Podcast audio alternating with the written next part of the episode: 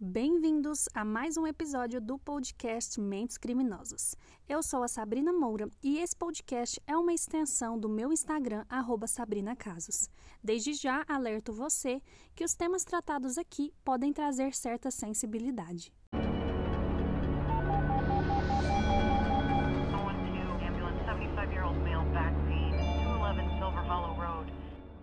Então vamos começar o caso de hoje.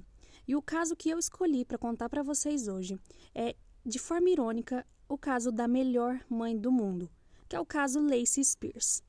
Eu vou contar para vocês alguns fatos do passado da Lacey, como tudo começou, até o final que culminou com a tragédia de seu filho Garnet. A Lacey, ela sempre gostou de crianças e ela queria muito ser mãe. Em 2008, ela teve o Garnet, que com poucos dias de vida já ficou doente. E depois disso, ele começou a sempre ser hospitalizado. Com sintomas diferentes, os médicos nunca conseguiam dizer o que ele exatamente tinha. Quando o pequeno Garnet completou oito meses de idade, a Lacey disse aos médicos que ele simplesmente não comia e que ela estava desesperada. Então ela pediu para colocar um tubo nele de alimentação. Mesmo assim, depois disso, a Lacey continuava dizendo que não era suficiente e que o Garnet continuava a perder peso. Então pediu para eles fazerem uma cirurgia na garganta da criança, o que impedia que ele vomitasse. Mesmo com todos esses procedimentos invasivos, um tempo depois, é, ela disse que o problema da comida persistia e eles introduziram mais um tubo, dessa vez cirúrgico. Ela decidiu então fazer um blog com o nome A Jornada de Garnet, e contar a luta diária que eles enfrentavam. Lacey recebeu muito apoio das pessoas e em 2010 ela se mudou do Alabama para a Flórida para ficar perto da avó e em busca da cura do seu filho. Lacey conseguiu assistência do governo e limpava casas para ajudar na renda. Depois de um tempo, ela se mudou para uma comunidade que dava moradia em troca de alguns serviços e viver de forma mais sustentável. Eles conviviam todos juntos. Certo dia, uma família saiu para comer em um restaurante e eles levaram Gornet junto. E, por incrível que pareça, o menino comeu tudo e ainda repetiu. A família achou meio estranho, porque quando a Lacey não estava perto, a criança se comportava de maneira normal e era muito saudável. Lacey dizia que o pai de Garnet era um policial falecido e ela contava sobre tudo isso no blog. Lacey ainda dizia que Gornett precisava de um tubo para alimentação suplementar. Quando ele completou 5 anos de idade, ocorreu um episódio em que ele teve muita febre, dor de cabeça e dor de estômago. Então ele foi levado ao pediatra. O pediatra não conseguia identificar o que estava acontecendo, então pediu que Gornett ficasse lá em observação. Ele acabou melhorando e voltou para casa mas alguns dias depois ele retornou ao médico com os mesmos sintomas e convulsões. Ele segurava a cabeça muito forte. Ele tentava vomitar, mas pela cirurgia que fez quando ele era mais novinho, ele não conseguia. Os níveis de sódio de Garnet estavam altíssimos. Eles então encaminharam ele para um hospital especializado. Lembrando investigadores que, nessa época, o Garnet já tinha ido parar no hospital por várias vezes. Praticamente os cinco anos de vida inteira dele foi passado saindo e entrando de hospitais. Mas nessa ocasião em específico, ele estava com esses níveis de sódio muito alto.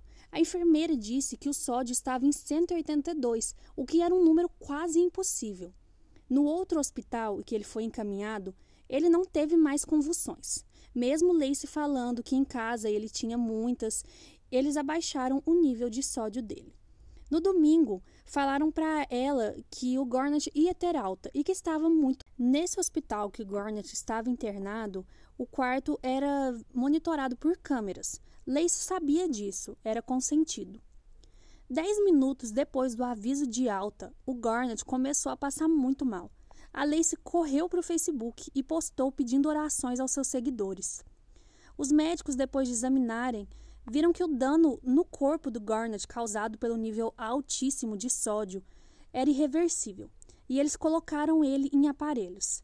Ninguém entendia nada e descobriram que o nível de sódio no corpo da criança era altíssimo e letal, impossível de ser algo natural. A equipe de saúde começou a suspeitar de Lacey que continuava postando no Facebook.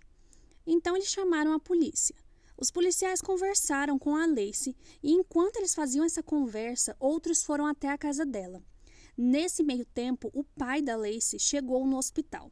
E conversando despretensiosamente com um policial, ele diz que o pai de Gornett não era um policial como ela falava no Facebook e que ele estava vivo e era um vizinho deles da época.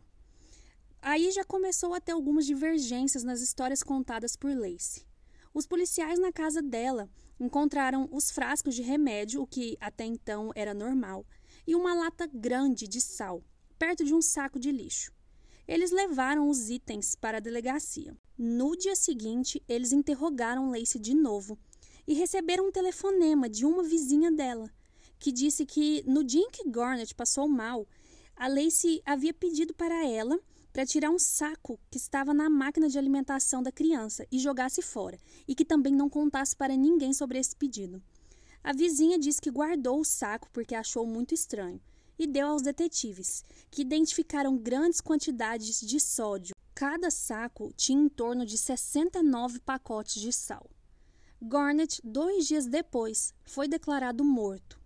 Lacey negou que envenenou o filho, mas um mês depois, o legista considerou a morte da criança como homicídio. A única suspeita recaía sobre Lacey. O verdadeiro pai de Garnett enfim apareceu e disse que Lacey nunca deixou ele chegar perto do filho. A polícia foi atrás do histórico médico de Garnett e viu que ele passou por mais de 20 médicos diferentes. E quando um deles estava quase descobrindo algo, ela mudava de médico. Mas isso não era o suficiente para condená-la. A polícia então vai atrás das filmagens do hospital. Eu deixei essas filmagens lá no meu Instagram, se vocês tiverem curiosidade para ver, ele está legendado. Nessas filmagens, eles veem o um momento que Lacey leva Gornet até o banheiro. Não dá para ver exatamente o que acontece, mas eles retornam para o quarto e minutos depois, Gornet começa a gritar e a passar muito mal. Ele estava muito bem e ela era a única que estava no quarto com ele.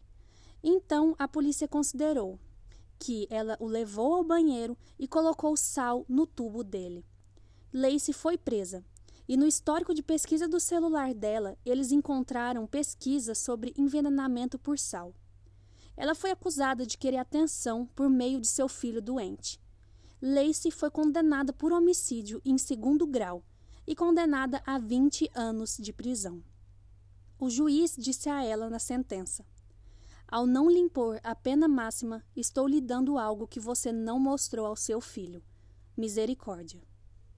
Bom, investigadores, esse foi o caso de hoje, um caso muito surpreendente. Muitas pessoas acreditam que a Lacey sofria de síndrome de Munchausen por procuração, que é a mesma síndrome que eles falam que talvez a Didi Blanchard, do caso da Gypsy Rose, sofria em que de maneira geral a, a mãe ela induz a criança a ter algumas doenças para de certa forma ter mais controle sobre a criança para ganhar atenção médica. Algumas pessoas especulam também que a pena que Lacey foi submetida é considerada uma pena leve de 20 anos de prisão, então daqui a pouco tempo ela estará em liberdade novamente. Eu espero que vocês tenham gostado do caso de hoje. Esse caso é um caso que choca. Os extras dele estão no meu Instagram, se vocês tiverem curiosidade. Tem ele gravado em forma de vídeo também com algumas imagens. Eu espero vocês para o nosso próximo episódio do podcast Mentes Criminosas. Até logo!